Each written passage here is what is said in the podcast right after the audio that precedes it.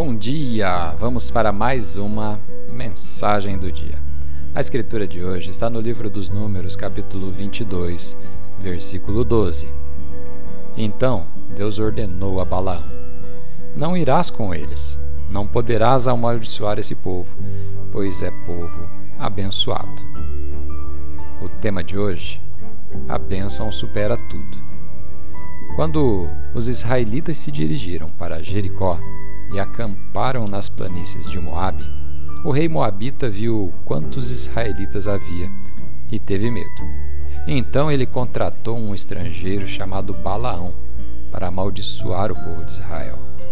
Mas Deus disse a Balaão que o que eu abençoei você não pode amaldiçoar.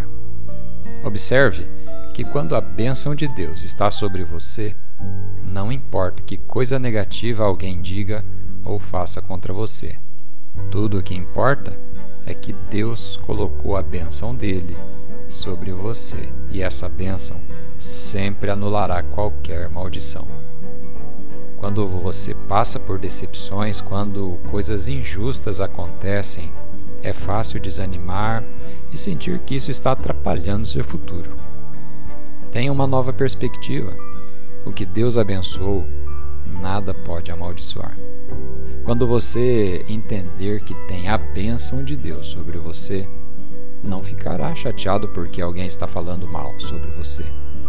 Você não ficará preocupado com suas finanças ou desanimado por causa do contratempo. Você sabe que cada força que está tentando impedi-lo, nenhuma delas tem poder para mudar o que Deus colocou em sua vida. Vamos fazer uma oração? Pai, obrigado pela bênção que colocaste na minha vida, porque pertenço a Ti.